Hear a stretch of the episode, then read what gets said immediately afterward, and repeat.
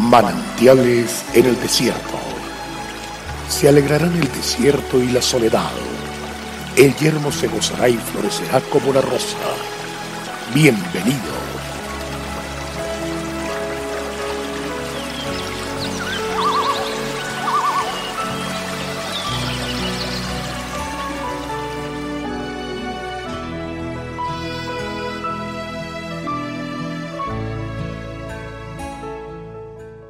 Pues, ¿qué aprovecha el hombre si gana todo el mundo y se destruye o se pierde a sí mismo?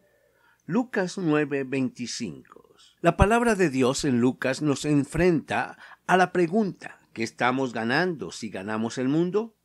Desde un punto de vista individualista, si ganamos todo el mundo, alcanzando logros, volviéndonos exitosos y hasta famosos, el ganar todo el mundo quiere decir sobreponernos a todos en todo, creernos los más inteligentes, listos, avesados, ganándole a todo el mundo.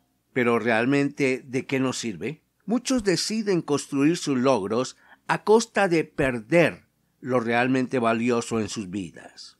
Muchos consideran que están ganando el mundo, pero mientras tanto ofenden a sus autoridades, a sus pastores, a sus parejas e hijos. Creen que el responsable siempre es otro y prefieren tener un pésimo matrimonio o malas relaciones con tal de no ceder. Eligen ser desgraciados e infelices y no disfrutar de la bendición de un hogar, de compartir con su familia antes que despojarse de su orgullo.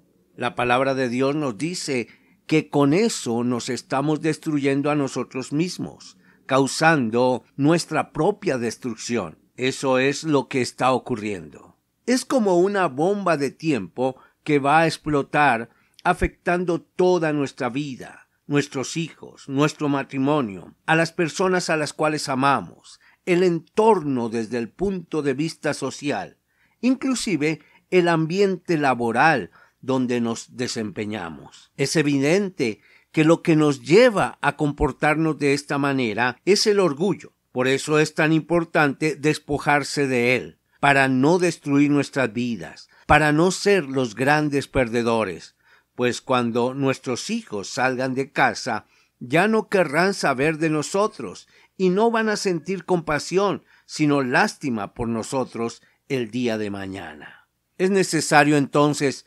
pisotear y despojarnos de nuestro ego, de nuestro orgullo, para que crezcamos, para que Cristo crezca en nuestra vida. Es necesario que yo mengüe y que Él crezca. Dios te bendiga, Dios es fiel y vamos para adelante.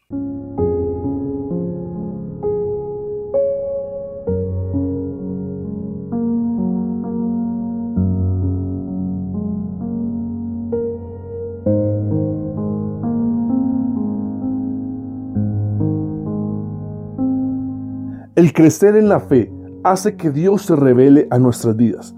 Disfrutemos cada día de una palabra de aliento. Consulte nuestra página en internet cfeprimavera.org y todos los días llevaremos manantiales en el desierto junto con el pastor Daniel Machuca. Bendiciones para todos, pero también recuerde suscribirse a nuestro canal en YouTube. Recuerde, Dios es fiel.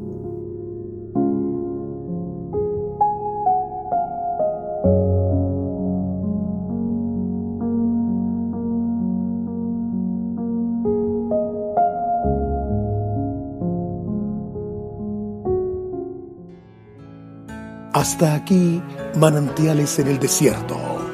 Será muy grato estar con ustedes mañana en una nueva entrega de manantiales en el desierto.